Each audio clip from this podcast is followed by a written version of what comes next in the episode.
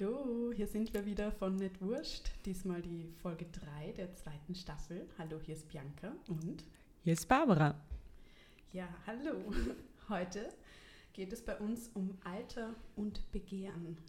Und wir haben wieder mal einige Filme im Gepäck und auch eine Serie. Und heute sitzen wir beide mal wieder gegenüber, also wirklich live. Und wir freuen uns sehr. Es ist sehr schön. ja, jetzt können wir auch ein bisschen mehr wieder in Dialog kommen und ein bisschen spontaner sein, weil über die Leitung letztes Mal übers, übers Telefon, also Telefon sage ich, übers Smartphone telefonierend, war ja auch eine Herausforderung. Aber jetzt können wir uns wieder in die Augen schauen. Und sind miteinander in einem Raum. Ja, es ist wirklich sehr schön. Ähm, ja, und bevor wir vielleicht direkt ins Thema gehen, wollten wir noch ein paar Sachen sagen, was gerade so los ist in Wien oder vielleicht auch andernorts. Ähm, also was wir an Kinoveranstaltungen empfehlen würden. Und zwar beginnt da im September ja jetzt überhaupt wieder der Kinobetrieb, also abgesehen von den Sommerkinos. Und zum Beispiel im Filmmuseum wird es eine Retro zu Marta Misarusz geben, die ungarische Regisseurin. Ähm, und zwar beginnt das am 8. September und geht bis Mitte Oktober. Und da sind wir schon gespannt drauf. Auf jeden Fall. Und es gibt auch ein Werkstattgespräch mit Susanne Zanke. Ähm, das ist auch so eine, eine Reihe, die vor ein paar Monaten begonnen hat, auch in Kooperation mit FC Gloria, glaube ich, ähm, wo eben Filmpionierinnen sprechen, Regisseurinnen, Drehbuchautorinnen aus Österreich. Und diesmal sprechen Julia Püringer und äh, Sabine Derflinger. Soweit ich weiß, das ist am 12.10. Also kann ich empfehlen, war letztes Mal sehr ähm, inspirierend und interessant. Und im Hinblick auf Veranstaltungen kann ich auch gleich Werbung in eigener Sache machen, nämlich 6. und 7. Oktober ähm, haben wir ein Symposium zu unserem Forschungsprojekt, ähm, zum künstlerischen Forschungsprojekt Confronting Realities. Und da werden wir über filmische Autosoziobiografien Vorträge haben, Filme zeigen, aber auch ganz praktische Einblicke in unsere Arbeit bringen. Und das ist an der Filmakademie. Ja, sehr schön. Und zwar auch wieder live. Hoffen wir. Also wer weiß, ähm, wann die Corona-Welle wieder startet, aber wir sind jetzt noch optimistisch. Ja. Und auch spannend, ähm, äh, Retrospektive zum Schweizer Kino im äh, Filmarchiv, also Metro-Kino, ab 13. September. Ähm, das ist auch so etwas Schweizer Kino, wo ich gern ähm, mehr Filme kennen wollen würde. Ähm, und da geht es vielleicht vielen so. Also, weil wir reden viel über deutsche Filme und österreichische, aber äh, wenig über Schweizer Kino. Und das denke ich ja gerade im Hinblick auch auf, auf weibliche Filmemacherinnen ähm, interessant ist im Sinne von, ich kenne einfach kaum. Ich kaum auch nicht, ich denke gerade. Ja, ich glaube auch bei der Retro kommen nicht viele weibliche Filmemacherinnen vor, aber viele Filme mit weiblichen Protagonistinnen und da lohnt sich sicher auch ein Besuch. Und zur ähnlichen Zeit, also Mitte September, gibt es auch in Berlin ein Schweizer Filmfestival. Es das heißt ähm, Film Schweiz. Das ist in der Brotfabrik. Und ja, war ich letztes Jahr auch mal kurz, ähm, aber leider nur auf ein Bier und keinen Film, muss ich gestehen. Aber ja. Langsame Schritte führen auch zum Ziel. genau. Und apropos Berlin, ach, es geht wieder voll los jetzt im Herbst. Ich bin ganz enthusiastisch.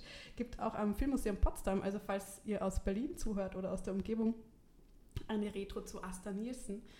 Um, ähm, und die ist kuratiert von Elena Baumeister. Liebe Grüße, Elena, falls du zuhörst. und Johanna Hoppe. Und ja, wird sicher auch ganz toll. Wurde nämlich auch verschoben wegen Corona, hätte schon im Frühling stattfinden sollen und jetzt ist es soweit. Genau. Wow, ich bin selber, ich kenne die ganzen Tipps noch gar nicht, die du mitgebracht hast und ähm, ich freue mich sehr. Und bin sehr neugierig.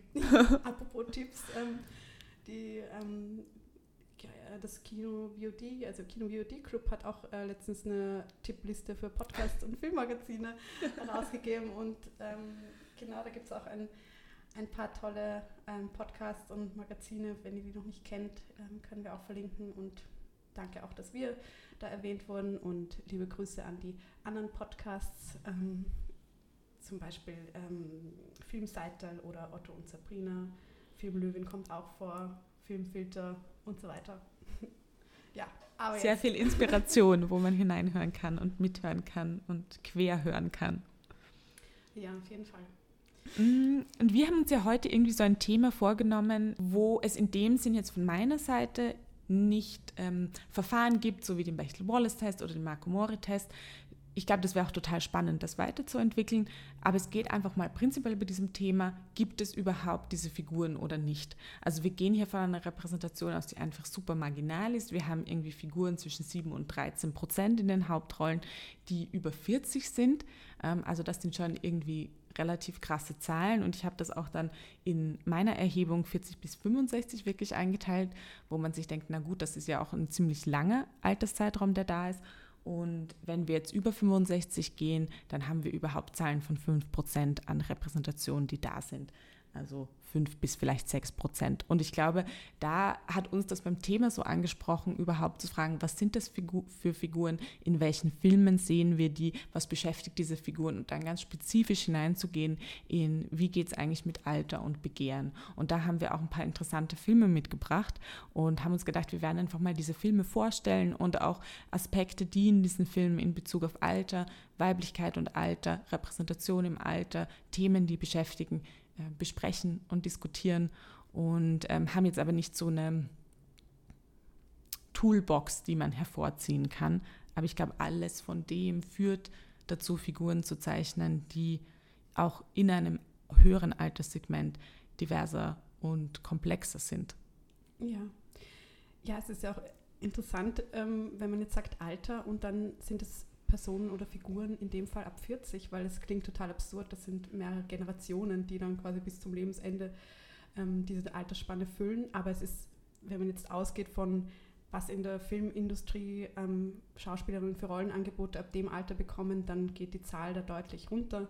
Und auch überhaupt die Figuren haben dann quasi ihre, unter Anführungszeichen, Fuckability verloren. Also das ist auch so ein wiederkehrendes Thema.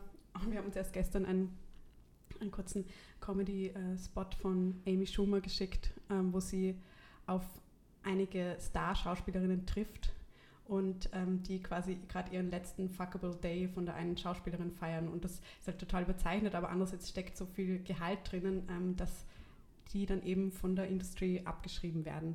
Und natürlich verändert sich das auch und es gibt mehr und mehr Rollen, die ähm, interessant oder nicht so glatt gezeichnet sind, die nicht in Stereotypen fallen, aber ich denke, es gibt da immer noch ähm, ja, sehr viel Luft nach oben. Und ähm, genau, deswegen war jetzt auch der ähm, Film äh, Meine Stunden mit Leo oder auf Englisch Good Luck to You, Leo Grande, der jetzt im September ins Kino kommt, ein Anlass, auch nochmal darüber zu sprechen. Und ähm, ein Buch auch, das jetzt in der zweiten Auflage erschienen ist, im Salzgeber Verlag, das heißt ähm, Alte Frauen in schlechten Filmen von Christoph Domke, vom Ende großer Filmkarrieren. Das ist natürlich ein ähm, provokanter Titel. Und ähm, es sind einige interessante Aspekte in dem Film drin, aber ich habe auch so meine Schwierigkeiten mit dem Buch, weil der Autor doch sehr, sehr wertend ähm, mit Schauspielerinnen umgeht oder Schauspielerinnen beschreibt, die Schönheitsoperationen ähm, vorgenommen haben und ja, ich denke, das müsste man auch nochmal äh, diversifizieren, ähm, was das eigentlich bedeutet oder warum ähm, Jane Fonda eine Schönheitsoperation macht, ähm, obwohl sie selber sich total äh, aktivistisch auch einsetzt ähm, für mehr Diversität in, das, in der Szene und auch generell sich politisch engagiert, aber ähm, dass man das halt eben auch nicht immer trennen kann, was, unter was für einem Druck man steht oder ähm, ja, mit was für Schönheitsbildern wir ausgesetzt sind. Und ähm, ja, das ist ja auch in meinen Stunden mit Leo äh, ein Thema, dieses, wie ist man selbst mit sich zufrieden, kann man sich im Spiegel schauen, ähm, was verlangt die Gesellschaft von Körpern, von wie, wie steht die Gesellschaft alternden Körpern gegenüber, was wird als ästhetisch ansprechend empfunden. Und das ist ja ganz spannend in dem Film, weil es ja nicht nur die alternden Körper sind, sondern tatsächlich auch den Anspruch an junge Körper und was ein begehrenswerter Körper einfach in einem jungen Alter ist. Und da finde ich immer wieder dieses, das ist ja ein Konstrukt, das wir machen.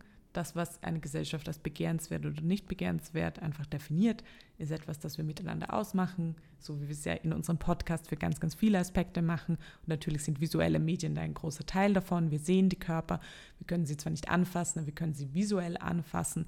Und da einfach zu hinterfragen, immer wieder an diesen Punkt kann eine sehr eng gezogene Definition von was ein begehrenswerter Körper ist, einfach nicht erweitert werden. Und ich glaube, wir sind eh, wenn wir uns Social Media anschauen, die Body Positivity Bewegung, ich glaube, da passiert gerade etwas. Ähm, ist natürlich auch ganz spannend, alleine wenn ich an unser Heranwachsen denke und ich mir denke, in den 2000er Jahren war ganz stark dieses sportliche Ideal für weibliche Körper und jetzt gehen wir natürlich viel mehr in dieses Hourglass, Kardashian-Figur hinein. Aber einfach, dass das schon innerhalb von zehn Jahren sich wahnsinnig geändert hat und ich sage jetzt nicht, dass Kardashian-Körper in irgendeiner Art und Weise gut sind oder einfach Körper sind, die fähig, die man erreichen kann. Aber es ist einfach interessant, wie stark weibliche Körper einer Veränderung im, was es begehrenswert und als ähm, wünschenswert angesehen wird, unterliegen. Und wie natürlich da eigentlich ein Potenzial drinnen wäre, ähm, Körper in ihrer natürlichen Form ohne Schönheitsoperationen und ohne Veränderung zu sehen. Und ähm, das, finde ich, macht der Film auf. Hm. Ja, und eben Stichwort Kardashian, das sind ja auch einzelne Personen oder Figuren in der Öffentlichkeit, die auch etwas äh, Veränderung oder ein, ein, Nachdenken anregen können. Und da ist ja Emma Thompson als berühmte Schauspielerin auch ähm, relevant. Und ich kann mich noch erinnern, ihre Aussage damals äh, während der Berlinale, ähm, die jetzt sich auch auf den Film bezogen hat, hat ja auch ihre Runde gemacht und irgendwie zum, zumindest kurz äh, dafür gesorgt, dass man darüber spricht, äh, was bedeutet, was bedeuten weibliche Körper, wie ist unser Selbstbild als Frauen. Ähm, und da meinte sie nämlich, dass sie ähm, nicht vorm Spiegel stehen kann, ohne irgendeine Pose automatisch einzunehmen, weil es so halt so eintrainiert ist. Und wenn ich jetzt auch Stichwort Instagram an die ganzen Insta, Insta-Bilder denke, auch hier sind ja die Personen meistens in Posen geworfen, auch wenn sie Body Positivity suggerieren. Aber ja, es ist alles doch recht ähm, komplex und ähm vielleicht da nur erwähnenswert, weil wir das so Emma Thompson einfach reingeworfen haben. Sie spielt die weibliche Hauptrolle ja. in meine Stunden mit Leo und ähm, Daryl McCormack spielt die männliche Hauptrolle. Und ähm, der Film ist von Sophie Hyde in der Regie und von Katie Brandt im Drehbuch. Und er kommt eben jetzt dann im September in Österreich auch in die Kinos. Und Emma Thompson, ich glaube, er hatte bei der Berlinale Weltpremiere ja. ähm, und da hat sie eben dieses Interview gemacht, ähm, weil sie auch in dem Film selber ähm, dann auch ohne Kleidung zu sehen ist und vor einem Spiegel steht und genau diese Szene aufgegriffen hat. Aber vielleicht kommen wir da eh nochmal später dazu, ja, mehr voll. zu sprechen. Habe ich schon mal gut angeteased. Ja. Ja, sollen wir vielleicht so ein paar irgendwie ähm, Stereotypen oder was noch es zu sagen gäbe von ähm, Repräsentation von Frauen ab 40, um es jetzt mal noch in diesem Topf zu bleiben, der halt leider irgendwie vorhanden ist. Ja, ich fand auch, ähm, so ich glaube, das war in einem der beiden Texte, die wir haben, verlinken wir auch gerne, ähm, also das jetzt ähm, wissenschaftliche Artikel ähm, von Karen Ross und Sophie Van Baul ähm, in einer Publikation von 2021, die eben über Ageism und äh, Popculture schreiben oder Aging Women on Screen und hier auch ähm, beide äh, lustigerweise auf Jane Fonda eingehen, auf Grace and Frankie, ähm, der auch in der Hinsicht ähm, ein, eine recht wichtige Serie ist oder einfach total viel thematisiert, was sonst tabu ist und das halt auch auf diese komödiantisch lustige Weise finde ich auch interessant, wenn wir jetzt so gerade darüber reden, dass eigentlich die meisten Filme, die ähm, diese Altersdiskriminierung thematisieren, äh, Komödien sind. Ähm, und aber auch, äh, ja, also es dann doch schaffen, auf eine Art dieses ähm, Thema aufzumachen und das aber nicht nur ins Lächerliche zu ziehen, sondern ein, eine gute Balance schaffen. Also ja, ich habe jetzt ein paar Filme im Kopf, aber vielleicht kommen wir da nochmal drauf. Oder eben auch die Serie natürlich, Grace and Frankie, die übrigens sieben Staffeln hat. Also da kann man einiges finden. Und man sieht natürlich auch, dass es Zuschauende gibt. Also das ist, ja. wenn es sieben Staffeln gibt, dann gibt es genügend Menschen, die sich dafür interessieren und das anschauen. Das muss man schon auch so daneben auch nochmal erwähnen. Alleine, also ich meine, das ist, glaube ich, etwas, was wir in unserem Podcast immer wieder sagen. Es ist Diversität und, und einfach diverse Repräsentation ist etwas, was unterschiedliche Publikumssegmente anspricht und dadurch auch an, mehr angeschaut wird, ja. im besten Fall. Ähm, also das ist jetzt, ich finde es immer so interessant, man kommt, manchmal habe ich dann so Gefühl, ach, es ist so ein bisschen ein Nischenthema und man, man spricht über etwas, was vielleicht gar nicht so wichtig ist, einfach weil es im popkulturellen Diskurs nicht so präsent ist, aber dass es einfach die Menschen gibt, die sich das anschauen. darf man natürlich auch gleichzeitig nicht vergessen. Ja. Und das Potenzial, das dahinter steckt. Eh, das ist natürlich auch wieder ein Interesse zu sagen, hey, die Bevölkerung wird auch älter und es gibt auch Formate, die wir kreieren müssen jetzt im, von der Se- Produktionsseite her, ähm, die die Leute abholen. Aber bei Grace und Frankie finde ich so schön, dass es eigentlich dort gar kein äh, Thema ist, dass es jetzt nur für Personen in dieser Altersgruppe, die die beiden porträtieren, ähm, anspricht, sondern dass sowas für mich zumindest was generationenübergreifendes hat und das irgendwie Voll. auch so wahrscheinlich dann eine Angst vom Alter nehmen kann, wenn man sagt, hey, die zwei haben es voll drauf und da passiert so viel und also Grace und Frankie sind ähm, zwei ähm, Frauen, deren die jahrzehntelang verheiratet werden, äh, waren und sie sind beide, ähm, ich glaube, in ihren 70ern und auf jeden Fall ihre, ihre beiden Männer ähm, äh, sagen ihnen dann, dass sie äh, seit Jahrzehnten eine Affäre miteinander haben und jetzt sich trennen wollen und heiraten. Und die beiden Frauen stehen dann ähm, alleine da, aber tun sich dann zusammen. Also es sind, wie schon der Titel suggeriert, Grace und Frankie. Die zwei werden dann das neue ähm, Freundinnen-Duo und ähm, genau, und, und das sind halt vieles, vieles beginnt neu in ihrem Leben, sie starten viel neu und das spielt wiederum auch bei meinen Stunden mit Leo eine, eine Rolle. Dieser, dieser Neustart in einem Alter oder dieses Dinge neu entdecken und erfahren, ähm, das oft so gerahmt wird, dass, dass man in dem Alter ab, weiß ich jetzt eben in dem Fall in den 70ern, ähm, keine neuen Erfahrungen macht oder dann hat man irgendwie schon das Leben hinter sich oder wie es auch in 42 plus, ein anderer Film, den wir auch mit haben. Ich rede schon so wie- wieder so viele von so vielen Filmen auf einmal, aber es ist mir gerade eingefallen, dass, dass die da auch, ähm, da feiert die Protagonistin ihren 42. Geburtstag und sagt halt auch so, ich habe das Leben hinter mir und das fand ich in dem Moment so Unglaublich. schlimm, aber das ist halt genau diese, diese gesellschaftliche ähm, Rahmung, in der man sich dann wiederfindet. Ähm, Ja. Vielleicht sollten wir dann eher mal sagen, welche österreichischen Filme wir mitgebracht haben. Äh, Wir haben jetzt ein bisschen über, weiß nicht, kann man sagen, doch Mainstream-Filme ähm, Mhm. gesprochen. Wir haben eben auf der einen Seite 42 Plus mitgebracht, das von der Sab Sabine Derflinger. Mhm. Und ähm, dann haben wir noch mitgenommen Amour von Michael Haneke, der ist aus 2012, der Film, wobei wir da auch ein bisschen weiter noch hineingehen im Sinne von, inwiefern geht es auch um sexuelles Begehren ähm, oder einfach um andere Aspekte vom Alterwerden, von Liebe, von Abschnitt nehmen und auch vom Integrieren, wenn einfach Veränderungen in der Partnerschaft passieren auf gesundheitlicher Ebene. Und dann haben wir noch von Ulrich Seidel auch 2012 Paradies Liebe mitgenommen, ähm, der sich mit ähm, sexuellem Begehren von Frauen über 40 und über 50 beschäftigt, aber natürlich noch ganz groß den Aspekt von ähm, kultureller Aneignung, möchte ich jetzt mal so in den Raum stellen, aber auch ein Begehren von ähm, schwarzen Körpern ähm, und da den Unterschied zwischen auch von Hierarchiegefällen und von Dominanzen. Also wir haben so ein bisschen die großen Schlachter auch mitgenommen, muss man sagen, vom österreichischen Film der letzten zehn Jahre. Und dann vielleicht noch erwähnenswert ist auch ein Film, den haben wir jetzt nicht ganz ähm, primär mit, aber Anfang 80, Film von, aus 2012 von Susanne Hiebler und Gerhard Ertl, ähm, der auch ein Paar über 80 verfolgt, die sich frisch verlieben. Und ähm, ja, ganz interessant, den auch so kombinativ ein bisschen mit Amour zu denken, weil es ja doch irgendwie fast im selben Jahr rausgekommen ist. Und genau, also das haben wir so, das ist, ähm, das Licht ging gerade an im Raum, äh, das haben wir so mitgenommen von, von der österreichischen Seite. Mhm. Genau, und 42 Plus ist aus 2007. Gell? Da haben wir jetzt eh auch ein bisschen eine, ja, eine Spanne auch von, von Produktionsjahren, eigentlich von eben Anfang 2000er bis jetzt. Ja, ja ähm, vielleicht mal noch zu so ähm, Stereotypen, was ich Mhm. vorher schon kurz mal Genau. äh, angebracht habe. Wir haben es jetzt eh so im, im Reden irgendwie schon einiges festgestellt, aber vielleicht um nochmal so darauf hinzuweisen, was halt ähm, die Stereotypen sind, ist eben, das Alter soll aufgehalten werden in einem dominanten Diskurs.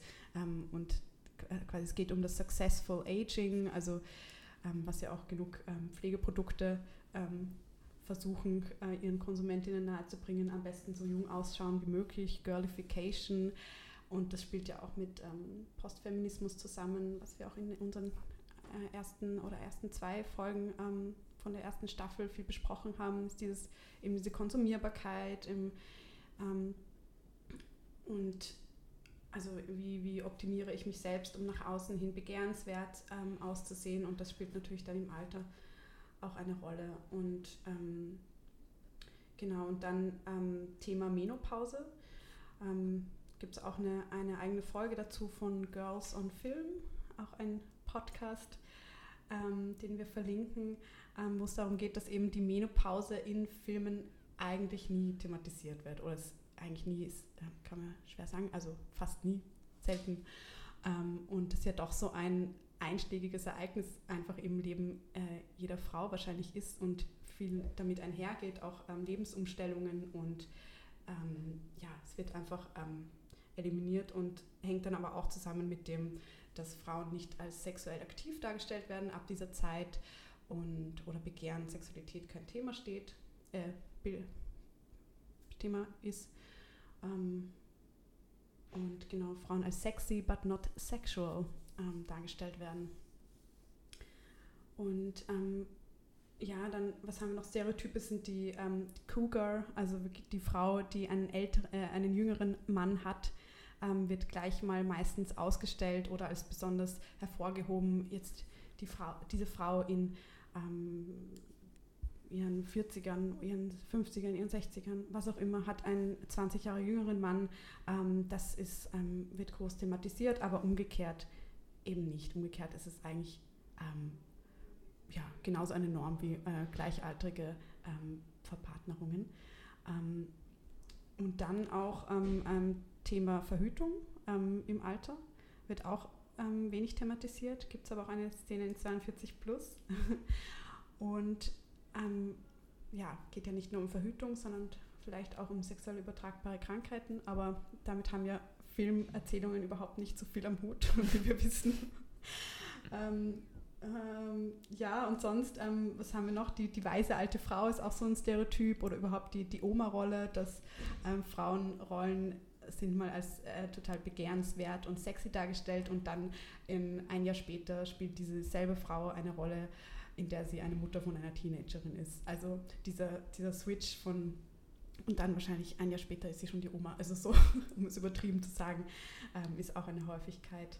Und auch Diversität Thema. Also wir sprechen jetzt auch vor allem um weiß, weiße Frauen. Ähm, und hier lässt die Diversität noch einiges zu wünschen übrig von den wenigen Beispielen, die wir haben. Auf jeden ähm, Fall. Ich finde, was da auch noch hineinkommt, abgesehen davon ist wirklich soziale Klasse auch. Mhm. Ähm, nämlich dieser Aspekt, der einfach existiert ist. Sehr viele Frauen haben natürlich Karenzzeiten, sehr viele Frauen haben dann einfach Teilzeit gearbeitet. Es gibt einfach diesen Moment von Altersarmut, ähm, der vor allem überproportional Frauen trifft. Das ist natürlich etwas, da fällt mir spontan überhaupt kein Beispiel an. Habe ich auch mhm. das Gefühl, das wird so gar nicht ähm, in einen Diskurs irgendwie mit aufgenommen. Vor allem, weil das, was du auch gesagt hast, sehr viele Rollen, die dann kommen, sind pflegende Rollen, sorgende Rollen. Ähm, also dieses für jemanden anderen Dasein und gar nicht für sich selber Dasein. Die Mutterrolle, die Großmutterrolle, ähm, die pflegende Rolle, also den Ehemann oder ja. auch andere Verwandte zu pflegen und zu fürsorgen und ähm, oder trauernd zu sein. Also das finde ich jetzt auch noch so ein Aspekt, dieses ähm, verwitwet zu sein und dann sozusagen einfach den Fokus zu verlieren, was im Leben eigentlich passiert. Wobei ich eigentlich da finde, nach diesem, was ja auch in Grace und Frankie ist, dass das manchmal auch, ist jetzt kein Trauern, aber ist sozusagen ein aus der Beziehung gehen und eine neue Verbindung einzugehen, in dem Fall eben mit einer weiblichen Freundin, dass das so ein Impuls sein kann für einen ähm, Neuanfang.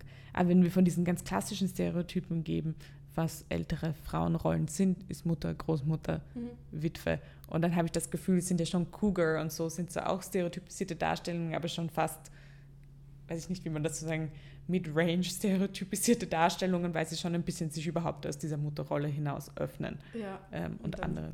Dann so Richtung femme fatale gehen oder ja. die verbitterte ähm, verheiratete Frau ist, ähm, die dann sich da ihre versucht, ihr mehr Spannung im Leben zu finden. Und auch eben, was du sagst, ähm, Trau die Trauer. Ähm, ich finde, in manchen Filmen schlägt das dann in so eine, eine Bitterkeit mm. um. oder da fallen mir jetzt so, also wenn man jetzt an frühere Zeiten denkt, ähm, 60er Jahre zum Beispiel oder 50er, die, diese, mhm. ähm, dieser Typ ist von Schauspielerin, die eben keine Rollen mehr kriegt, weil sie mhm. in ein Alter gekommen ist und die jetzt ähm, total unumgänglich ist und, ähm, und sich versucht noch, noch zu halten wir haben hier im Hintergrund ein bisschen äh, Geräusche. Wir sind gerade auf der Uni. Kurze Zwischenmeldung. Leider klingt das nicht so cool, wie wenn man auf einem Filmfestival im Café sitzt und man hier so Gläser klappern hört, aber ja. Wir sind an einem lebendigen Ort. Es gibt auch noch andere Menschen. Genau, die nicht nur denken, sondern auch laut sprechen.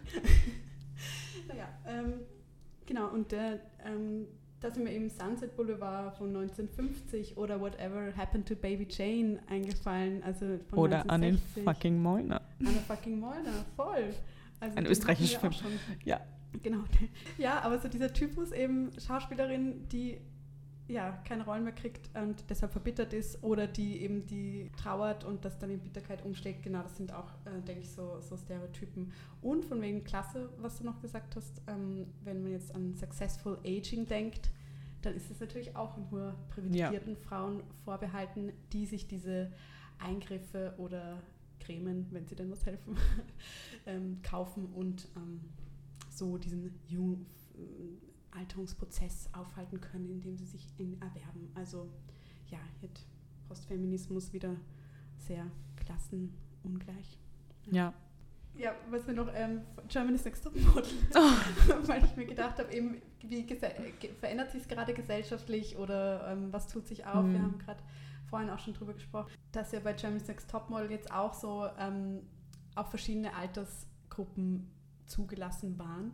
Und ähm, und in der, oder war es Austria's Next Topmodel, auf jeden Fall hatte ich mir mal eine, eine, Folge angeschaut. Das war jetzt erst im Frühling und ich glaube, das war das erste Mal, dass sie gesagt haben, wir öffnen das auch für Frauen über 30 oder so, weiß ich, was vorher die indirekte Altersgrenze war.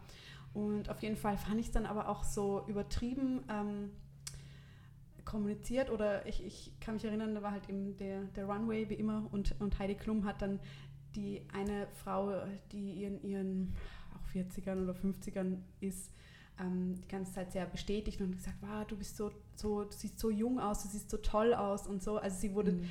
voll gepusht, dass sie als Frau, die nicht in diesen Altersspanne passt, ähm, dabei ist und dass sie so weit gekommen ist, aber es wurde eigentlich immer auf ihr junges Äußeres ähm, festgelegt. Und das äh, fand ich dann doch sehr bezeichnend, weil es dann wieder so eine Doppelmoral war für mich. Total, ist auch ganz interessant, einfach was mir jetzt gekommen ist, dieses zu sagen, du schaust jung aus, ist total positiv konnotiert. Das bedeutet, du schaust gut aus, du bist gesund, ähm, du, ja.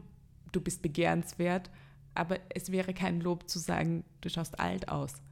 Das ist sofort ja. konnotiert mit schlecht und mit ähm, irgendwie nicht aufgepasst im Leben oder also das finde ich so interessant, wenn wir eigentlich davon ausgehen, dass jung und alt so schnell mit begehrenswert und nicht begehrenswert in einer alltäglichen Sprache verbunden wird und ähm, ja, ja, das ist mir nur gerade so, wie du das gesagt hast, dachte ich mir, ganz krass. Es, es wäre kein, kein Ausspruch, den ich benutzen würde. Oh, heute schaust du alt aus. Ja, ja, eh, ähm, eh, total. Ja. Und dass das dann immer mit Begehren verbunden wird. Und was heißt eigentlich Begehren? Ne? Also es ist ja, ja auch nur eingelernt, was wir begehrenswert finden. Und Absolut. Ja. Sollen wir dann vielleicht mit diesem, äh, mit diesem offenen Frage oder mit dieser Feststellung zu meinen Stunden mit Leo oder womit sollen wir anfangen?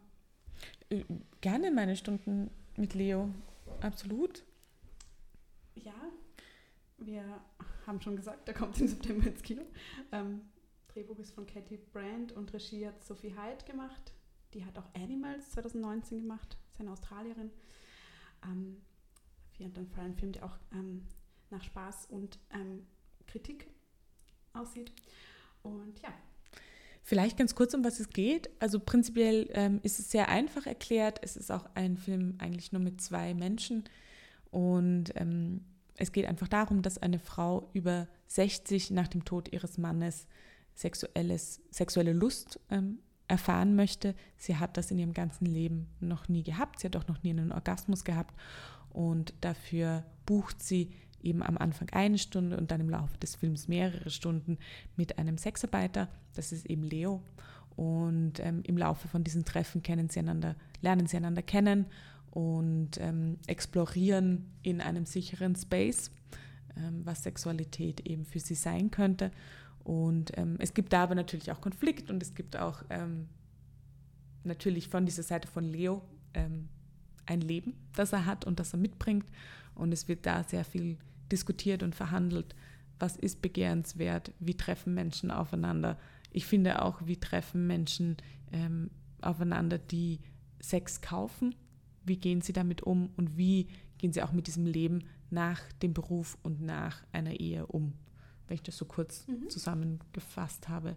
Und das ist im Grunde der Film. Also es sind dann, glaube ich, vier Treffen, die die zwei miteinander haben. Und wir begleiten sie bei diesen Treffen. Ja, voll. Und wir fanden den Film in vielerlei Hinsicht ja voll interessant. Oder es ist irgendwie, manchmal fühlt es sich schon so an, als würde also es, es, man sieht eindeutig, welche Themen reingehören, welche ähm, so in diesen vier Etappen auch so, was so für Konflikte vorkommen, aber nichtsdestotrotz finde ich das ähm, gut gelungen, was es so aufgreift und auch die Figur eben der, der Nancy, die von Emma Thompson gespielt wird, ähm, was sie so für ein Gepäck mitbringt. Und ähm, sie wird, äh, also ihre Figur ist Religionslehrerin, also es ist halt jetzt besonders, um es salopp zu sagen, Brüder dargestellt oder es hat sie einfach kaum Erfahrungen, sexuelle Erfahrungen gemacht in ihrem Leben, findet sich selber nicht begehrenswert. Und da spielt so viel, so viel ähm, Vorgeschichte mit, was ich aber denke, ähm, etwas ist, was wohl sich viele Frauen äh, in dem wiederfinden, müssen sie keine Religionslehrerin sein, so. Aber ja, muss halt, also genau, sie ist halt am Anfang auch, auch sehr nervös und ähm, wird sehr flapsig und, und weiß nicht ganz, wie sich anstellen kann. Und diese Nervosität, finde ich, die legt sich dann ein bisschen und dann wird das Ganze auch immer mh, mm, dialogischer. Also es ist so, dass der Film eigentlich, also Dialoge stehen im Vordergrund, sind wenig die Sexszenen an sich zu sehen. Ähm, und genau, also es geht vielmehr um die, um die Themen äh, da drin. Und, und Leo Grande ist ja auch die, die Kunstfigur quasi von dem Sexarbeiter. Und ich finde, er wirkt, ähm, es ist schon ganz gut gemacht, wie er so auch als diese Schablone wirkt oder diese unnahbare Person, weil er eben eine Kunstfigur ist und dieser total selbstsichere Mann, der hier mit der nervös wirkenden Frau ähm, aufeinander trifft. Ähm, und ja, aber das löst sich dann auf einem gewissen Punkt in eine andere Richtung auf. Vielleicht wollen wir das nicht spoilern, was da passiert. Ähm, ja. Also was ich so interessant finde, ist, dass einfach der Film ganz viel von dem aufgreift, von diesen Stereotypen, die wir vorher besprochen haben. Also es ist, ähm, das spricht sie auch selber an, nämlich dieses ist mein Körper begehrenswert? Bin ich in dem, wer ich bin, als Frau über 60 begehrenswert? Ähm, wie kleide ich mich? Wie ziehe ich mich aus? Wie sicher fühle ich mich, mich nackt zu zeigen oder nicht nackt zu zeigen? Es gibt eben diese Szene am Ende, wo sie vorm Spiegel steht und wo wir ihren nackten Körper sehen.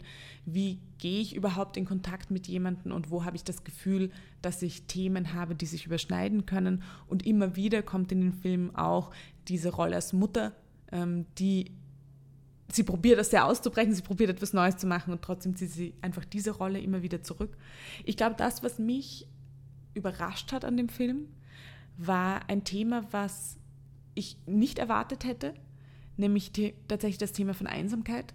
Mhm. Ähm, das war etwas, was mich sehr berührt hat in dem Film, weil ich das Gefühl habe, mit all diesen Themen und diesen Wünschen, die sie hat, nach einem sexuellen begehrt werden, nach einem selber sexuell begehren, einen Körper, der Teil von diesem Begehren ist und auch angeschaut wird, sehr einsam zu sein.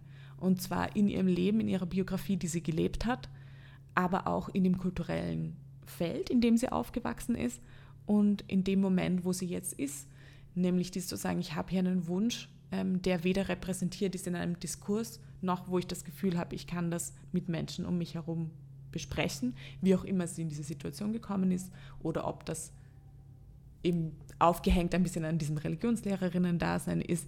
Aber ich habe schon das Gefühl, es trifft etwas Alleinsein mit diesem Wunsch mhm. und Alleinsein auch nämlich über die sexuelle Begehren hinaus auch ein mit meinem Körper da sein zu dürfen und dass mein Körper nicht verschwindet, nicht unsichtbar wird, was wir auch, da hast du vorhin in, im Vorgespräch eben auch mal Crazy and Frankie besprochen, da gibt es so eine Szene, ein Körper, der nicht ausradiert wird, in dem wir ist und auch nicht verändert werden muss. Also ein Körper, der mit der Körperform, die da ist und mit den Falten, die da sind und mit den Jahren, die da sind, sichtbar sein darf. Und das hat mich schon, ja, das hat mich wirklich sehr, sehr berührt.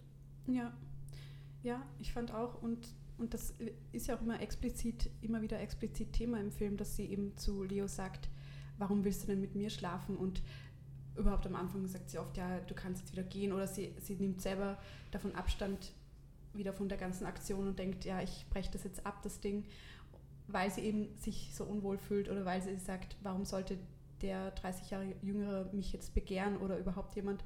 Und voll, das fand ich auch ja, das ist eigentlich so dieses Kernproblem oder, oder das, was eben bei ihr mitschwingt. Und man muss auch sagen, eben, was sie jetzt ausleben möchte, also verschiedene ähm, Formen der Sexualität, Stellungen und so weiter. Also sie macht sich dann auch eine Liste.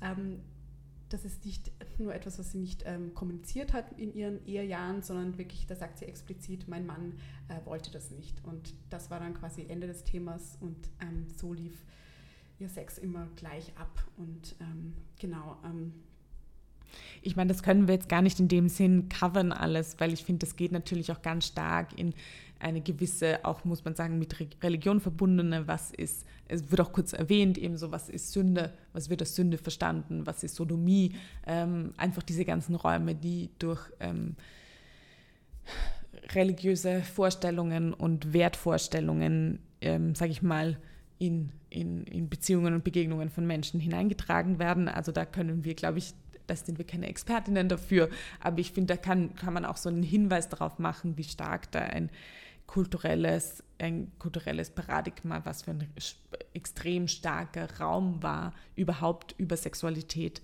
zu sprechen oder nicht zu sprechen und natürlich auch sexuelle Befreiung, 68er, bla bla bla und so, was das eigentlich, was da eigentlich passiert ist. Und da finde ich, ist es natürlich ein Thema, was nicht nur Alter betrifft, sondern auch ein, ein Thema, was generationenübergreifend ist. Ja. Und wo ich auch zum Beispiel das Gefühl habe, mit dieser Einsamkeit in einem Körper und einem sexuellen Begehren auch etwas ist, was nicht nur in einem älteren Körper ist, sondern da habe ich das Gefühl, da äh, können unterschiedliche Altersgruppen andocken. Ja, total. Und auch bezüglich äh, Religion und Moral, ähm, Thema Sexarbeit ist natürlich auch so ein, ein zweiter Ast, der immer wieder mhm. vorkommt und wo man jetzt auch sich fragen kann, ja, wie wird das, wie wird das thematisiert oder ähm, ja, also sie wirft dann auch mal die moralische Frage auf, ähm, abgesehen von der rechtlichen und so weiter. Also will jetzt auch gar nicht so, so tief reingehen, aber ähm, genau, es spielt wahrscheinlich auch eine, eine, eine Rolle generell ihr, ihr vergangenes Umfeld, warum sie auch ja, so Schwierigkeiten hat ähm, oder, oder sich öffnen muss, äh, um, um wirklich die Ansprüche von Leo, äh, die Ansprüche, die Dienste von Leo in Anspruch zu nehmen. Ähm, ja. Vielleicht ist es da ganz interessant, wenn wir ein bisschen bei 42 Plus hineinschauen. Ähm, da ist es ja auch eine Liebesbeziehung mit einer Frau in ihren 40ern und einem, glaube ich, 18-, 19-jährigen ähm, Burschen, mhm. wo auch gleichzeitig nochmal ein sozialer Klassenunterschied konstruiert wird. Also sie, die doch ähm, in einer oberen Mittelschicht, wenn nicht ähm, oberen Schicht zu finden ist und Thomas, der in einer, äh, der einfach ein sehr freies Leben führt, der am Strand schläft und ähm, man eigentlich nicht so ganz weiß, wo, wie er sein Leben finanziert und was er macht. Und da eine Begegnung, die, wo ich das Gefühl habe, da gibt es eine andere Form, nochmal einen anderen Aspekt von dem, aber doch auch grundsätzlich dieses kann, da entsteht überhaupt ein Begehren, ist das, kann das sein? Und wie gehe ich damit um? Und wie gehe ich auch wirklich mit, mit meinem Körper als ältere Frau im Gegensatz zum jüngeren Mann um, wenn wir einander begegnen in, in, einer, in, einem sexuellen, in einer sexuellen Art und Weise. Mhm. Und da fand ich es total schön, eigentlich ihre Figur im Gegensatz zur Nancy, ähm, die Christine, genau, gespielt von Claudia Mikkelsen, ähm, die total selbstsicher auftritt und überhaupt nicht dieses Thema aufmacht, oder vielleicht nur sehr marginal, äh, dass sie jetzt als Frau ab 42, 42 plus ähm, für diesen Mann, den, der 20 Jahre jünger ist, äh, nicht begehrenswert wäre. Und das ist halt eine ganz andere Begegnung, eher so auf einer Augenhöhe, habe ich das Gefühl, jetzt im Gegensatz zu Nancy und Leo, die natürlich in einem anderen Setting sind. Äh, und nach 20 Jahren Unterschied nochmal zwischen 42 und 63. Ja, total. Aber ja, ich fand das, diese, diese, ja, diese Begegnung da ähm, total interessant und auch andererseits ähm, dieses Thema äh, Midlife Crisis oder dieses Middle-aged Woman äh, findet sich nochmal selbst, wo es ja auch so ein paar Filme gab in den letzten Jahren, ähm, die, die äh, erschienen sind. Also Gloria zum Beispiel fällt mir jetzt ein. Ähm, auf jeden Fall. Und ähm, On the Verge. On the Verge. Auch die Netflix-Serie von der Julie Depley. Ja. Aber ich finde es auch alleine, wenn wir jetzt darüber reden, dass wir eigentlich Frauen ab 40 in eine, also das alt einfach, ich, ich finde alleine so, sich mit diesem Thema zu beschäftigen und dann, eigentlich ist es absurd. Ja, total. Aber wir gehen ja nur von diesem ja. Industry-Framing aus. Aber voll, eh, ich es ist eine viel größere Altersspanne eigentlich als die darunter. Weil, oder halt genauso groß. Voll. Midlife Crisis, ja. Ja.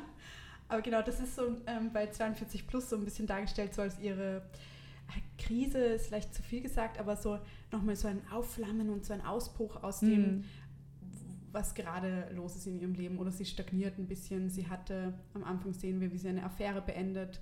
Ähm, sie ist aber in einer Ehe mit einer Tochter, die so 14 ist, bei der er gerade alles anfängt, was Sexualität betrifft, die unbedingt ihr erstes Mal haben will und so weiter.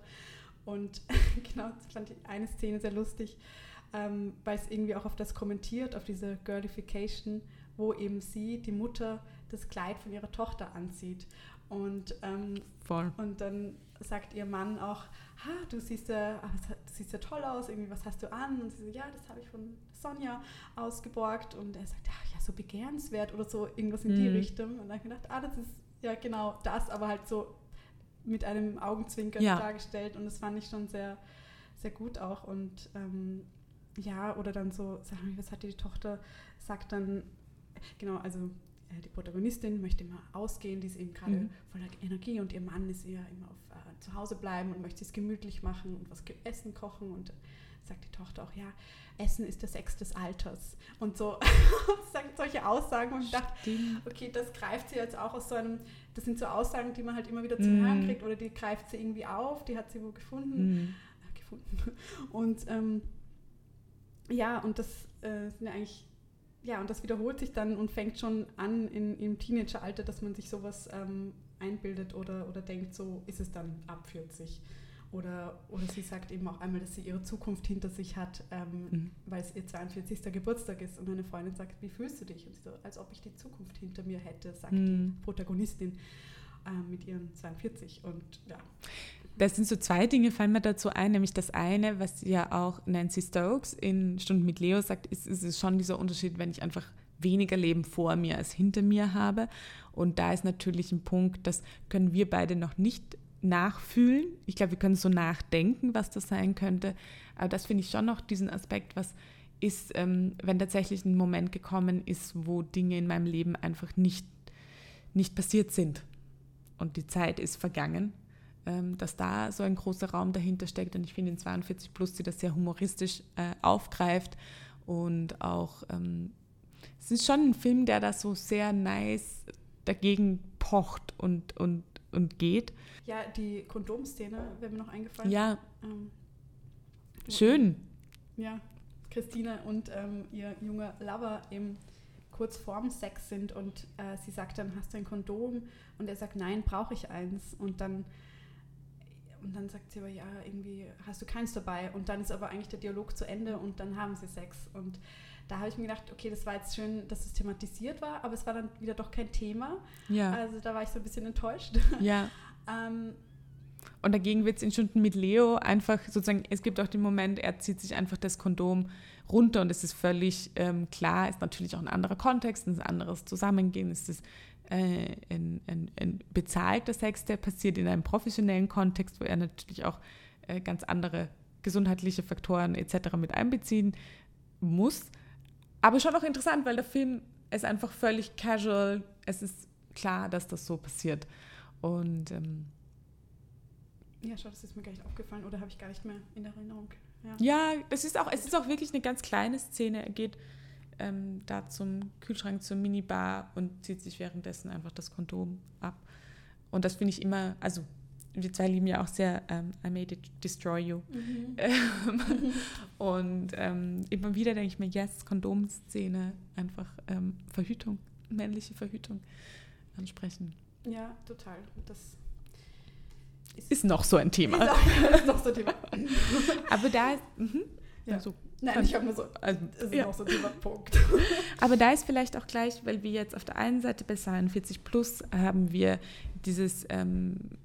Begehren 42 plus eben mit einem jüngeren Mann. Und das ist so in dem Sinn als Affäre, könnte man sagen, konstruiert. Und da gibt es natürlich dann auch ähm, Paradiesliebe von Ulrich Seidel ähm, aus dem Jahr 2012, also seine Trilogie, da gibt es auch noch Paradies Glaube und Paradies Hoffnung. Und ähm, ich glaube, das ist eh so ähm, ja, die österreichischen Filme der letzten zehn Jahre. Und da sind wir natürlich, gehen wir wieder hinein in diesen Kontext, dass Frauen in ihren 40ern, in ihren 50ern sich Sex kaufen. Ähm, aus dem Gefühl heraus, also sage ich jetzt mal interpretativ, ich möchte das jetzt gar nicht so in den Film hineininterpretieren, aber in sozusagen so nicht mehr Liebe oder Sex finden zu können. Und natürlich ganz speziell in dem Film Paradiesliebe es auch eine Zone ist, die verschwimmt. Also ich glaube, da gibt es auf der einen Seite von den Protagonistinnen, die nach Kenia ähm, auf Sexurlaub fahren, äh, auf der einen Seite schon diesen Wunsch, dass das eine Liebesbeziehung oder eine romantische Beziehung ist. Und auf der anderen Seite ist doch sehr klar, dass das eine Beziehung ist, die auf Geld einfach basiert und auf einem Austausch von, also einfach auf einer geschäftlichen Beziehung. Und das greift er natürlich ähm, Ulrich Seidel, also Regie und Drehbuch, wobei Drehbuch, also es ist natürlich ein Drehbuch, aber es sind improvisative Elemente. Ich meine, ist nochmal ein großer Diskussionsraum. Ich weiß gar nicht, ob man diesen Film so nebenher ja, besprechen, aber wir machen es jetzt trotzdem. Äh, und da geht der natürlich nochmal in diese Sexarbeit hinein und auch, dass Frauen aber im gewissen Alter ähm, Sex sich kaufen müssen, wenn sie Sex haben wollen. Ja, finde da auch das Thema Begehren ebenso, ja. wie du auch sagst, sie wollen auch, ähm, haben vielleicht auch romantische Wünsche, äh, die Frauen, die sich hier Sexarbeit kaufen. Und es ist ja so, dass sie dann immer wieder die gleichen Männer treffen und dass hier auch so ein, schon eine Nähe aufgebaut ja. wird und, und dass eben gerade dieses Begehren auch von der einen Figur, die ähm, im Vordergrund steht, von Margarete Thiesel gespielt. Und ja, die sagt ja, also die dem, bei den Männern, die sie trifft, auch immer wieder, ja, findest du mich schön oder findest du mich begehrenswert? Und da ist auch, ja, auch was du vorher gesagt hast mit der Einsamkeit, finde ich, das schwimmt auch total mit oder das ist eine bestimmte Traurigkeit auch dabei, weil halt diese Sehnsucht danach, begehrt zu werden, ähm, so groß ist ähm, bei nicht nur alternden Körpern, sondern auch bei sonst nicht ähm, genormten Körpern, Schönheitsidealen betreffend. Ähm, Genau, und das ähm, teilt sich da auch äh, total mit, finde ich. Und, und natürlich dann kommt es auch ähm, zu Grenzüberschreitungen und es ist auch, wie die Körper wiederum, die Körper der, der Männer von den Frauen äh, kommentiert und gewertet werden, ist auch äh, grauslich, sagen wir es mhm. einfach mal so. Ähm, aber das ist auch wieder ein eigener Diskurs, glaube ich. Voll. Sagen. Also es ist wirklich auch ähm, ja, rassistische Aussagen und also was hier natürlich Seidel bewusst benutzt, um wenn man seine Filme kennt, dann weiß ja. man, in welche Richtung es geht, um das auch ähm, ja, aufzugreifen und ein bisschen zu sagen, ja, ähm, so, so läuft es wahrscheinlich auch ab. Ähm, ja. ja. Ich glaube, wir müssen immer bei diesem Film so ein bisschen schon mit ähm, äh, besprechen, dass wir diesen gesamten, also um diese Trilogie herum sind natürlich wahnsinnig viele Diskurse, ähm, Diskurse, die in ähm, koloniale Beziehungen, in Machtbeziehungen hineingehen, die in Entstehungsbedingungen hineingehen, wo es unterschiedliche und auch kritische Meinungen dazu gibt, nämlich wie die auch entstanden sind, ob sich nicht gewisse Dinge in den Entstehungsbedingungen einfach wiederholen, also Machtbeziehungen, ähm, wie das einfach, ob das eine ethische Art ist, Filme zu machen. Das müssen wir, glaube ich, einfach erwähnen. Das werden wir jetzt in diesem Podcast jetzt nicht ausführlich besprechen, aber es ist etwas, was nicht ungesagt sein soll und was bei dieser Trilogie natürlich mitschwingt und ganz speziell in Paradiesliebe einfach mitschwingt. Ähm, und diese Beziehung von weißen und schwarzen Körpern zueinander und dann aber auch wieder von natürlich weiblichen zu männlichen Körpern, von normierten Körpern, von Körpern, die in einer Norm als begehrenswert und jung und durchtrainiert und schön konnotiert werden und Körpern, die älter sind, die ähm, fülliger sind und die in einer Norm nicht als begehrenswert bezeichnet werden im Grunde. Und das finde ich ist natürlich das, was diesen Film so kontrovers und aber auch natürlich so attraktiv macht, wenn ich das für einen Film anwenden darf, dass diese Themen einfach nicht geklärt sind. Also da gibt es am Ende keine Antwort darauf, sondern da gibt es, und ich glaube, das ist auch für uns wieder in Vorbereitung für diesen Podcast gegeben, einfach extrem viel hm, Potenzial, sich selber zu hinterfragen, eigene Gedankenmuster zu hinterfragen und ähm, in Diskurs zu gehen. Ja, total. Ja, da kann man generell bei Ulrich Seidel, glaube ich, einige Filme finden, wo eben diese Normierung von Körpern oder was ist als ästhetisch ansprechend ähm, postuliert in einer Gesellschaft, ähm, dass es bei ihm immer wieder Thema ist. Und das sagt er jetzt auch zu Rimini, dem Film, der jetzt auch in den Kinos ist, auf jeden Fall, der dieses Jahr ähm, erschienen ist, ähm, auch ein Thema ist ähm, Sex mit, mit alternden, also Sex von zwischen alternden Personen und nicht in dem Sinne nicht genormten Körpern. Das meinte ich, glaube ich, meinte auch in Interviews, mhm. wenn er sagt, ja, ähm, ästhetisch, was, was empfinden wir als ästhetisch ansprechend oder was wird immer so dargestellt. Und ich finde, das ist schon, da bricht er schon was auf oder thematisiert etwas, was sonst ähm, fehlt. Ähm, ja, also von dem her auf jeden Fall interessant. Ja, und was ja natürlich für unser Thema, wenn wir über Alter und Begehren sprechen, hier auch wieder, wir haben Protagonistinnen, die in den 40ern und 50ern sind, also da ist immer wieder die Frage, ist das wirklich alt? Ja. Aber was er natürlich macht und aufgreift, ist dieses, es gibt einfach eine sexuelle Lust, es gibt ein sexuelles Begehren, es gibt den Wunsch, begehrt zu werden und es passiert auch, also es gibt diese Begegnungen und es gibt ähm, den Austausch von Sexualität und Lust und da gibt es auch ganz interessant, vor allem wenn ich es jetzt mit Stunden mit Leo vergleiche, auch am Anfang diese Szene, wo ähm, sie, Margarete Thiesel, also die Figur von ihr, ich fällt mir leider jetzt der Name auf die Schnelle nicht ein, ist sehr peinlich, aber okay, ähm, wo sie das erste Mal ähm, mit ihm schläft und da gibt es auch dieses Thema von Ausziehen und wie bin ich und ähm, kann dieser Körper überhaupt so da sein, wie er ist. Und das greift dieser Film alles auf und in der Hinsicht natürlich extrem interessant, ja. den anzuschauen. Total. Jetzt auch so im Vergleich, oder? Ich meine, mhm. bezüglich Sexarbeit könnte man natürlich auch noch. Absolut. Und gerade die Abhängigkeitsverhältnisse, die hier ganz andere noch sind als ähm, bei meinen Stunden mit Leo. Ja. Also, Wo es aber auch ein schwarzer und ein weißer ja. Körper ist, die einander begegnen. Ähm, also, das ist schon interessant, diese Filme so nebeneinander. Also, ja, äh, irgendwie. So ja. ja. ja, eh, total. Mhm.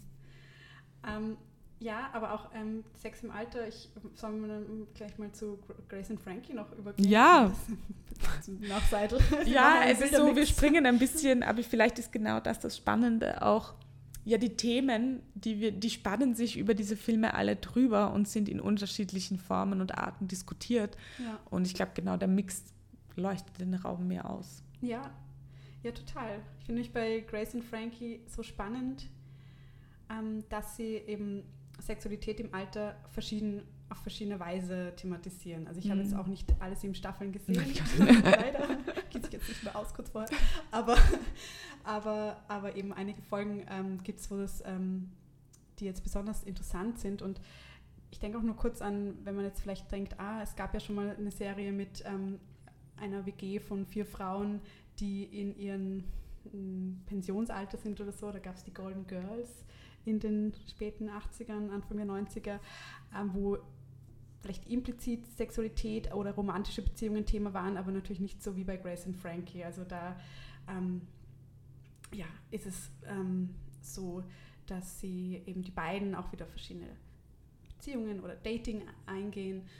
Ähm, und ich kann mich zum Beispiel an eine Folge erinnern, wo eben ähm, Grace, die gespielt wird von Jane Fonda, ähm, ein, einen Mann äh, schon öfter gedatet hat und jetzt wohl das Date stattfindet, wo möglicherweise auch das erste Mal miteinander schlafen äh, der Fall sein könnte. Und sie ist halt total auch nervös vorher und ähm, Grace und Frankie sind ja auch ein bisschen gegensätzliche Charaktere und haben beide ihre Art, mit den ähm, umzugehen mit Problemen oder mit Herausforderungen und, und Frankie ist eher die, sagen, die aufgeklärtere oder offenere, was jetzt auch die Besprechung von Themen angeht, von Sexualität und sie hat eben ein Biogleitgel im Kühlschrank oder hat das mal selber gemacht und sagt dann so zu Grace, ja, Trockenheit im Alter ist halt einfach ein Fakt, ein Problem oder etwas, was vorhanden ist und das ähm, ich, da kann man was tun. Genau, ich habe das schon so für mich akzeptiert und deswegen habe ich hier etwas, ähm, hier, nimm das doch. Und Grace ist erst erstmal total, ah, was redest du? Und ist mal total ablockend,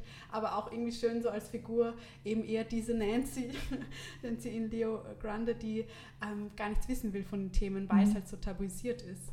Und ähm, im Endeffekt dann aber doch das für sich verarbeitet und das dann aufgreift und dann ist sie total begeistert, glaube ich, äh, von dem äh, Gleitgel oder dass halt eben äh, Frankie das thematisiert und ähm, ja, fand ich auch ähm, als Beispiel ähm, voll schön und irgendwie auch, ja, auch wissenswert. Also Auf jeden Fall.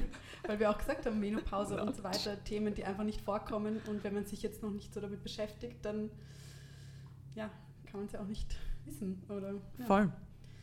Genau. Und andere, andere Folge, vielleicht, wenn ich gleich noch anschließen kann, die äh, Vibratoren, ähm, die hat sich nur gerade angehaut am Tisch. Ich lache nicht wegen der Vibratoren, sondern weil sie sich angehaut hat. Ähm, Bisschen Bartschat. sitzen hier so ein bisschen nah beieinander gegenüber. Ähm, ja, und genau, sie stellen dann beide, ähm, machen so ein kleines Business, stellen Vibratoren her, weil sie sagen, ähm, ja, Gelenksprobleme oder, oder Arthritis sind einfach ein Thema im Alter auch und es gibt keinen Vibrator oder sie haben keinen gesehen, der das auch dieses Problem ernst nimmt und vielleicht ein anderes Handling ermöglicht. Und ähm, genau, sie stellen dann ihren Prototyp, den sie dann eben entworfen haben, auch in einer so einer Bibelrunde oder so vor. Auf jeden Fall sind die auch religiös ähm, verbunden, die Frauen, denen sie das vorstellen. Fand ich auch wieder lustig, wenn ich jetzt an Nancy denke, die ja die Religionslehrerin ist und dass es hier das natürlich bei Grace und Frankie auch die, die diese religiöse Runde genommen wird, um das wieder so ein bisschen zu überspitzen und gerade den Frauen, die jetzt vielleicht da, was diese Themen anbelangt, ähm, wenig drüber sprechen, dass gerade die sich dann dem Thema auch gegenüber öffnen, aber erst auch nachdem sie eine Verarbeitungsphase hatten, sagen wir es mal so. Also, ich finde es natürlich auch interessant mit diesem Religionsthema, weil natürlich Religion schon etwas anbietet, nämlich Gemeinschaft, Gemeinschaftlichkeit. Und da ist ich meine, geht natürlich jetzt nochmal in eine ganz andere Richtung, aber was bietet die Moderne an Wertegemeinschaften an und an Gemeinschaftlichkeit, die, ich meine, weil man sagen könnte, Postmoderne, Individualismus, Vereinzelung, jeder ist für sich alleine. Wir sind wieder in diesem Einsamkeitsthema. Natürlich bietet Religion, es gibt die Bibelrunden, es gibt ein moralisches, gemeinsames, äh, gemeinsamen Diskursraum, auf dem zurückgegriffen werden kann. Also das finde ich schon interessant, den Aspekt irgendwie, der ist da und gleichzeitig natürlich eine, also ich möchte jetzt hier niemanden nicht, aber doch eine ähm, nicht ähm, zeitgemäßer Zugang zu Sexualität, zu Beziehungen und zu ähm, wie Nähe in sexueller Hinsicht gelebt werden kann und darf und wer mit wem und was und überhaupt. Also ja. vielleicht ein Potenzial an Religionen, das zu erkennen. Ja eh, wenn man jetzt zurückgeht, ne, woher kommt das alles, die Tabuisierungen, Regeln, Normen? Also das ist ja, sind wir leider sehr eng verstrickt mit ja. der Kirche oder verschiedenen Glaubensgemeinschaften. Aber finde ich auch sehr gut. Hast du gegoogelt, ob es diese Vibratoren gibt? Wirklich? Nein. Ich bin nämlich gerade richtig neugierig. Ich werde es nachher auch nachgoogeln. Ich habe es nämlich auch nicht gegoogelt. Ja, vielleicht gibt es einen Fan-Edition Grace and Frankie. Das wäre richtig gut. Also ich glaube, es wäre richtig gutes Merch, das man machen könnte. total. Ja, aber bei Jane Fonda könnte ich mir vorstellen, dass sie... Weil die Eigentlich schon. Sie ist auch, Themen. wir haben gesagt, ähm, sie ist auch ähm, ähm, sozusagen, sie ist auch natürlich eine Frau, die im Alter sehr erfolgreich ist und natürlich auch einer gewissen sozialen Klasse angehört und das deswegen auch äh, die Möglichkeiten dazu hat. Aber man könnte sich sehr gut vorstellen bei ihr. Ja. Also. Eh, ich meine, man sieht halt in der siebten Staffel dann schon, wenn man mal so durchspringt, dass halt Lily Tomlin und Jane Fonda dann im Gegensatz zu davor wohl Schönheitsoperationen ja. hinter sich haben. Aber Jane Fonda sagt auch, in Interviews, sie wird es nicht wieder machen, aber sie ist halt auch ein Opfer quasi von diesem ja. ähm, Selbstoptimierung, ähm, ähm, Druck und ja, also eben deshalb auch so, so zwiespältig, ne, was sie, sie kommt halt diesen Idealen nach, aber ähm, versucht sich auch dagegen stark zu machen und aber ich finde ja genau das, auch diesen Prozess offen zu machen, ist so wichtig, oder? Also ich meine, man darf ja selber auch nicht hineinzufallen in dieses, es muss das Perfekte geben und es muss die Heiligen unter Anführungszeichen geben, sondern diese Auseinandersetzung mit dem eigenen Körper, mit der eigenen Zeit, die wir im Leben verbringen, ähm, wie wir uns kleiden, wie wir uns anziehen, ob wir Sport machen, nicht Sport machen, ob wir Schönheitsoperationen machen oder nicht machen. Ähm, das, glaube ich, ist was total Prozesshaftes. Und ich glaube, dass sie das eigentlich offen macht und auch sagt, ich würde es jetzt anders machen, ich habe es bereut. Ähm, Finde ich eigentlich schon wieder, ist der Moment, ja, ist auch irgendwie, life is a little messy, Ja, I guess. total. Und Sozialisierung, was hat man in jungen Jahren erlebt? Ich denke auch an den Podcast uh, You Must Remember This. da geht es auch, also da ähm, werden immer verschiedene SchauspielerInnen oder Filme oder Phasen behandelt über mehrere Folgen. Und da ging es eben auch um Jane Fonda und äh, Gene Seberg in mehreren Folgen und da auch so über die Anfangsjahre von Jane Fonda und was, von was für einer Zeit und was für ein Umfeld kommt sie. Und dann versteht man auch ihre, ja, ihren Kör äh, Zugang zu Körper und ähm, Mhm. Aussehen. Und ja, das ist ja Hm. auch etwas, genau, was jetzt nicht von heute auf gleich, ähm, wo sich Meinungen ändern, sondern man ist ja, wir alle haben da unsere Issues leider oder unsere Prägungen, die einfach da sind. Ja. Und aber auch wieder das Potenzial, ja auch was wir im Podcast haben, Veränderung ist einfach möglich. Also äh, wir sind nicht festgefahrene Menschen und Wesen, die in einem Wertesystem und in einer Vorstellung von was gut und schlecht ist unser Leben lang verharren, sondern es gibt das Potenzial zur Veränderung. Und ich glaube, solange wir leben, gibt es diese Möglichkeit, Wertesysteme zu verändern und auch dazu beizutragen, dass die einfach verändert sein können. Und ähm, ich glaube, da ist eh das, was wir hier auch in diesem Podcast machen, immer wieder ähm, das Potenzial zur Veränderung und nicht die Kritik nur für das, was alles nicht sein sollte. Ich hoffe, dass wir das immer noch so aufrechterhalten ähm, für unsere Hörerinnen und Hörer. Ähm, ja, und dass wir uns nicht zu sehr anmaßen, jetzt über Alter zu sprechen, aber selber in einem anderen Alter sind. Also ja, ja, ich ja, Ich glaube aber, das ist so wie bei allen Folgen, die wir bis jetzt hatten. Es ist natürlich auch, wir sind nur ein kleiner Mini-Ausschnitt. Ähm, und wir hoffen, Anregungen geben zu können für immer wieder Kritik und Diskussion und ähm, andere Dinge, die wir einfach noch nicht wissen. Was aber vielleicht auch ganz spannend ist, jetzt tatsächlich zu unserem letzten Film überzugehen, der ja gar nicht, finde ich, so sehr, schon unser letzter Film, ja. Ähm, es ist sehr lustig, es ist sehr ungewohnt gegenüber zu sitzen, müssen wir jetzt auch gleich disclosen. Wir haben es wirklich immer online gemacht und ähm, plötzlich sieht man die Reaktion der anderen Person so schön. live sein. Äh, ein Film, der natürlich nicht so sehr im sexuellen Begehren ist, aber sehr, sehr bekannt Alter verhandelt hat, nämlich Amour von Michael Haneke 2012. Ähm, wahrscheinlich auch einer der bekanntesten Filme, österreichischen Filme der letzten zehn Jahre. Und der Film selber begleitet ein paar über 80, ähm, die, könnte man sagen, in der letzten Phase des Lebens angekommen sind, pflegebedürftig werden und dann eben nicht mehr in diesem Leben sind und ähm, die Entscheidung auch treffen in diesem letzten Moment. Ähm, also es greift diesen ganzen Aspekt von, wie sterbe ich, wer geht, wer kümmert sich um wen und ähm, ja, was ist Liebe in dieser Phase. Und ähm, den wollten wir natürlich nicht aussparen.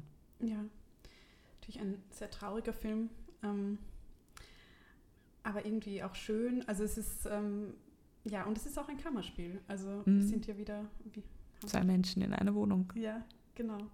Und genau, sie hat ja einen Schlaganfall am Anfang. Und ähm, ja, ich habe dann auch so während dem Film darüber nachgedacht, wie wäre es wohl umgekehrt. Oder Mhm. es war schon sicher eine bewusste Entscheidung, jetzt, ich rechne äh, filmtechnisch gesprochen, jetzt ähm, die Frau als die Person zu wählen, die dann gepflegt wird. Ähm, ja, oder hätte es andersrum auch funktioniert, oder also ich hätte es wahrscheinlich spannender gefunden, aber so war es halt diese, ja, andererseits vielleicht auch mal die, die Rolle umgedreht, die sonst immer Frauen wird ihr die, die kümmernde und Pflegerolle zugeschrieben. Und ich fand sie auch so am Anfang, als ist, ist ja relativ am Anfang, wo sie schon den Schlaganfall hat. Und er, das, also sie sitzen am, am Frühstückstisch und ähm, sie reagiert dann auf einmal nicht mehr. Und ähm, er merkt halt nicht gleich, dass sie einen Schlaganfall hat. Und er merkt es, als sie, als er ihr sagt, glaube ich, dass das Salzstreuer leer ist oder Mhm. irgendetwas in der Küche. Und dann habe ich mir, irgendwie fand ich das so traurig, weil ich mir gedacht habe, wahrscheinlich schickt er sie öfter halt so herum oder sie bringt ihm ja auch vorher das Ei und Mhm. dann das so, so dass es so erzählt wird, dass er es dann merkt in dem Moment, wo er eigentlich was von ihr will und vorher redet er irgendetwas von einer Kinoerfahrung oder er, er redet halt. Ähm, von ihr hören wir ja auch gar nicht so viel oder von ihr wissen wir auch nicht viel und das wird ja dann im Laufe der Zeit auch schwieriger. Ähm, ja, fand ich irgendwie so einen interessanten Aspekt, der mich beschäftigt hat. Auf jeden Fall. Ich meine, es ist, es ist natürlich, glaube ich, das gibt uns wieder diese Möglichkeit, genau zu hinterfragen, in welchen Rollen und in welchen Figuren sehen wir alte Menschen vor allem und in dem Fall dann eben auch eine alte Frau. Und ähm, das gelingt natürlich durch solche kleinen Momente, finde ich sehr gut. Ähm, weiß auch nicht, ob es bewusst oder unbewusst hineingeschrieben ist in genau dieser Form und in dieser Lesart. Ähm, das wissen wir nicht. Aber der Film greift natürlich schon ähm, ein Zusammenleben auf in eine Alterskategorie, die, also dieses über 80 sein, die sehr wenig besprochen wird. Und ähm, ich weiß nicht, ich habe das Gefühl, da jetzt gar nicht so viel noch dazu sagen zu können. Ja, ich finde, es hat auch viel zu tun mit Akzeptanz ähm, oder von ähm, Alterungsprozessen, die jetzt natürlich hier ganz andere sind, oder es ist ein vielmehr ein Einbruch, der einfach passiert durch ihren Starkanfall und der Zustand, der sich immer weiter verschlechtert. Mhm. Aber es ist von ihm da dieses, okay, es ist jetzt so, so akzeptiere ich mhm. das und das passiert mhm. jetzt gerade mit ihrem Körper und ich bin da dabei und es ist vielleicht ein bisschen weit ausgeholt, aber so könnte man das auch bei anderen äh, Filmen sagen, die jetzt das Thema Altern mhm. haben, dass man das eigentlich nur diese Botschaft ähm, zu akzeptieren, was jetzt ist und ähm, in dem Fall dann auch er, er kümmert sich weiter um sie und versucht sie nicht gleich ähm, ins Pflegeheim abzuschieben, obwohl es wahrscheinlich finanziell kein Problem wäre, aber dieses nicht außer Augen ähm, bringen die Menschen, die jetzt nicht mehr gesellschaftlich ähm, funktionieren, in mm. dem. Sinne, in dem der Großteil der Gesellschaft mm. funktionieren soll. Vielleicht so.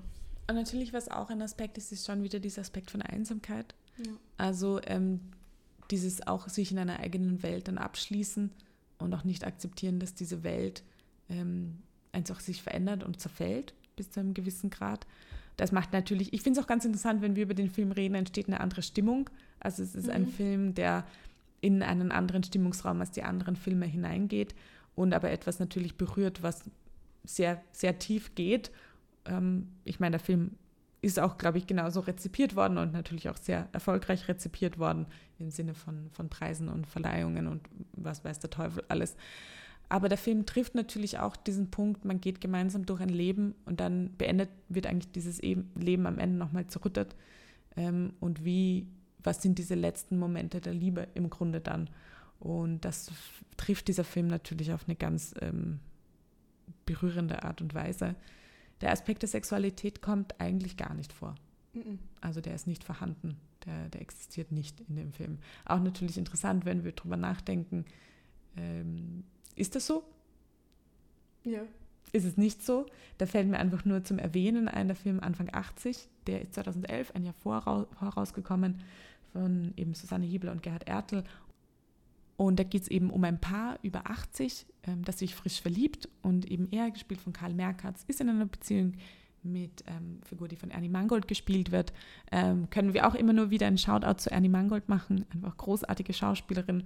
Ähm, und Christine Ostermeier spielt Rosa, ähm, also die, die sich verliebt in ihn und sie lieb, verlieben sich ineinander. Und der Film behandelt tatsächlich diesen Aspekt auch von Sexualität. Also sie ist dann, Rosa ist im Altersheim und ähm, Bruno bleibt dann auch einmal über Nacht und da gibt es auch eine schöne Szene, wo dann die Pflegerin in der Früh kommt und ganz schockiert ist, ähm, dass sozusagen ein Übernachtungsgast da war.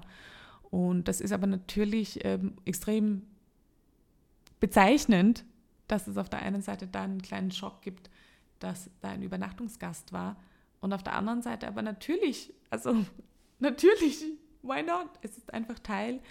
Und Anfang 80 geht dann in eigentlich eine, eine ähnliche mm, Geschichte auch hinein, dann wie Amour. Also Rosa hat dann auch einen Schlaganfall und Bruno pflegt sie und sie sind in einer Wohnung und sind frisch umgezogen. Und ähm, ist auch interessant natürlich, die beiden Filme so nebeneinander zu sehen und zu schauen, auch was greift der eine Film auf, was der andere nicht aufgreift und umgekehrt. Ja, mir ist jetzt noch eingefallen, ein Film dazu, der auch eben dieses Thema, was macht der Schlaganfall bei einer Person mit einer Beziehung mhm. Aufgreift, der auch von 2019 ist, heißt Wir beide, ist eine französische Produktion, mhm. Regie von Filippo Meneghetti. Ähm, und da geht es um eine queere Liebesgeschichte, also zwischen zwei Frauen, die Nachbarinnen sind und auch über Jahrzehnte, also auch sage ich, weil ich jetzt hier wieder an Grace und Frankie und deren Männer denke, ähm, über Jahrzehnte haben sie eine Beziehung geführt, also eine romantische Beziehung und möchten dann kurz vor dem Schlaganfall eigentlich gemeinsam ähm, wegziehen und ähm, quasi neu anfangen. Und eben dann passiert aber dieser Schlaganfall und ähm, genau, und die, die Familie von der, die den Schlaganfall ähm, erlitten hat, ähm, kümmert sich dann um die Pflege oder stellt eine Person ein und weiß natürlich nichts von dieser Beziehung zwischen den beiden. Und das wird dann so quasi der, der Konflikt oder die Herausforderung für die für ihre Partnerin eigentlich sich trotzdem um sie zu kümmern, sie pflegen zu wollen. Und ich glaube, dass hier auch ähm, intime Szenen oder zumindest ähm, berührende, also Berührungen ähm, gespielt werden. Kann mich aber jetzt nicht mehr so genau erinnern.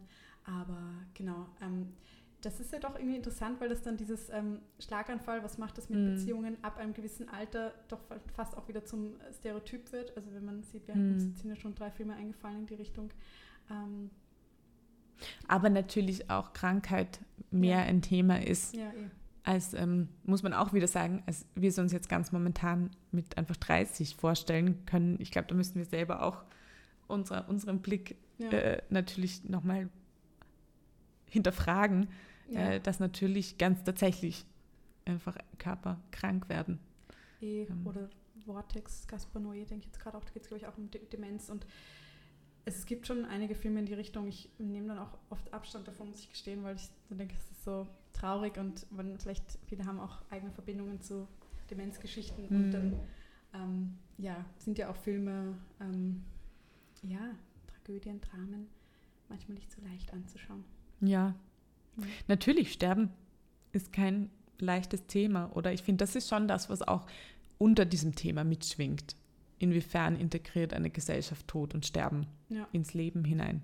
Inwiefern darf das Teil ja. von einem Zusammenleben sein? Also das ist natürlich das, was unter dem mitschwingt. Natürlich, und das Ende bedenkt, ne? also ja. ohne jetzt das sagen zu wollen, aber was am Ende passiert. Absolut. Und ich finde aber in all diesen Filmen, die wir jetzt auch besprochen haben, auch natürlich zu sagen, Sexualität und Alter, Sexualität, die der Ausdruck von Leben oder auch tatsächlich das Potenzial hat, Leben zu kreieren, wie nahe darf das am Sterben existieren, wie nahe darf das, wie, wie nahe ja. dürfen sich die beiden kommen.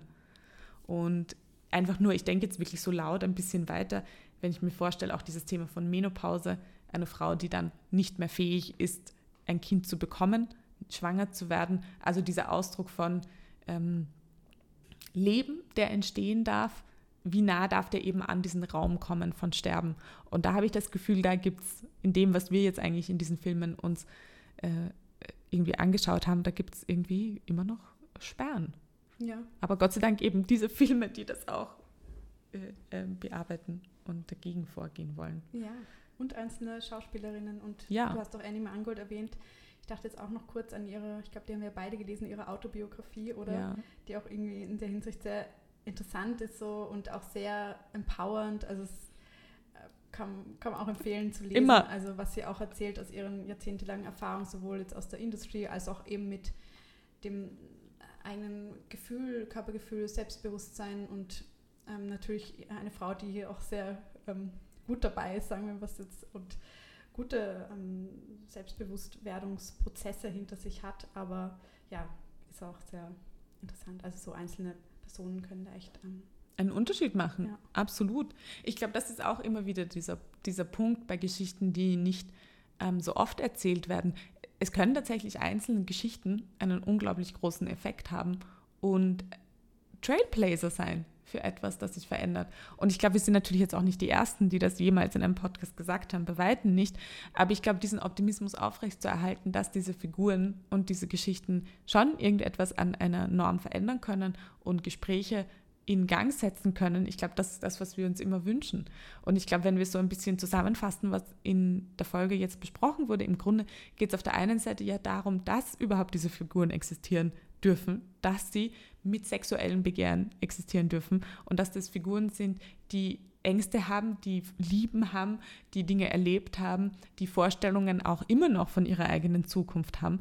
Und dass das nicht aufhört mit 40, auch nicht aufhört mit 60 und auch nicht aufhört mit 80, sondern ähm, dass da genau alle, alle Komplexität, die im Alter von, weiß ich nicht, 15 bis sagen wir jetzt mal 35, was so als für weibliche Figuren anscheinend das Alter ist, wo sie noch halbwegs komplex dargestellt werden dürfen, das gibt es für alle Altersstufen auch. Und das ist natürlich ein Riesenpotenzial für Geschichten, die noch nicht erzählt sind. Und ähm, das, glaube ich, ist so der eine Punkt. Und der andere Punkt, ähm, wenn ich nochmal so zusammenfasse, ist ähm, dieses, wie gehen wir um in der Gesellschaft mit Einsamkeit, mit Ausdrücken von Bedürfnissen, wie sehr dürfen die im Raum sein. Filmisch ganz einfach, werden sie komödienhaft verhandelt oder dürfen sie in einer Tragö Tragödie, in einem Drama drinnen sein. Und ähm, natürlich ganz simpel äh, können, dürfen Frauen über 40, 60 und 80 etwas anderes sein als Mutter, Großmutter oder Witwe. Ja, ich finde, das hast du sehr schön zusammengefasst und irgendwie auch gleich mit einem Plädoyer verknüpft. Und ähm, ja, ich jetzt nach dem kurzen Amour-Downer bin ich jetzt wieder ganz enthusiastisch. Und ich glaube, was wir auch besprochen haben, ist dieses, dass immer noch eben Geschichten von schwarzen Körpern, von braunen Körpern fehlen und von Körpern, die aus einer niederen sozialen Klasse kommen. Also das, glaube ich, ist uns schon noch aufgefallen, dass das jetzt in den Beispielen, die wir jetzt aus Österreich auch mitgebracht haben, einfach nicht existiert. Und ich glaube, da gibt es noch ganz, ganz viel Potenzial ja. für Geschichten, die auch noch zu erzählen. Ja, oder eben Körper, Menschen mit äh, Behinderung, was auch bei Grace und Frankie wiederum eine Rolle spielt. Ähm, auch kann man, ja, also ist auch eine ähm, Grace dann ähm, genau ein, beim Gehen eingeschränkt ist. Ähm, ja, und das wird auch äh, verhandelt und thematisiert. Ach, viel. Gell, es kommen noch so viele Dinge. Ja, wir können genau, noch weitere. Folgen machen. Ja. Ja, also ich glaube, wir, wir hoffen einfach, einen kleinen Ausschnitt von dem ausgeleuchtet zu haben. Ich habe das Gefühl, auch wenn wir jetzt nochmal so zurückschauen, irgendwie habe ich das Gefühl, da gibt es noch ganz, ganz viel mehr. Aber das gibt es ja bei ganz vielen das Themen. Das immer voll. Und wir freuen uns immer natürlich über Anregungen ähm, bezüglich mehr oder wenn man sich denkt, oh, den Film haben sie nicht gemacht, der wäre aber total wichtig gewesen, gewesen, dann immer her damit. Sehr, sehr gerne. Und auch Kritik. Ja. Also ähm, dafür sind wir auch immer sehr zu haben. Auf jeden Fall. Es ist ein Prozess. Ja, genau. Es ist ein ständiger Prozess für uns alle und das macht auch Spaß, ähm, dass man in diesem Prozess drin steckt und eben den Prozess die nächsten Jahrzehnte weiterführt und nicht denkt, irgendwas, man hat mal mit irgendwas abgeschlossen. Auf jeden Fall. Das ist ein gutes Schlusswort. ja, dann freuen wir uns auf nächstes Mal. Vielen Dank an alle, die es bis hierher geschafft haben. Und ja, au revoir. Bis zum nächsten Mal. Bussi Baba. Bussi Baba.